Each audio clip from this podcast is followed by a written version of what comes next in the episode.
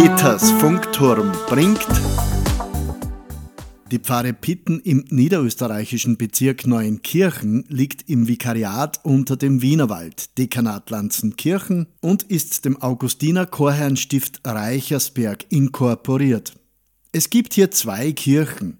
Einerseits die Pfarrkirche oder Bergkirche aus dem 18. Jahrhundert und dem heiligen Georg geweiht. Sie steht auf einer Geländestufe auf halber Höhe des Burgbergs der Marktgemeinde Pitten. Von einer Mauer mit Zinnenkranz umgeben ist sie somit den Wehrkirchen der Region zuzuordnen. Die Pfarrhofkirche liegt direkt im Ort Pitten und ist dem heiligen Martin geweiht.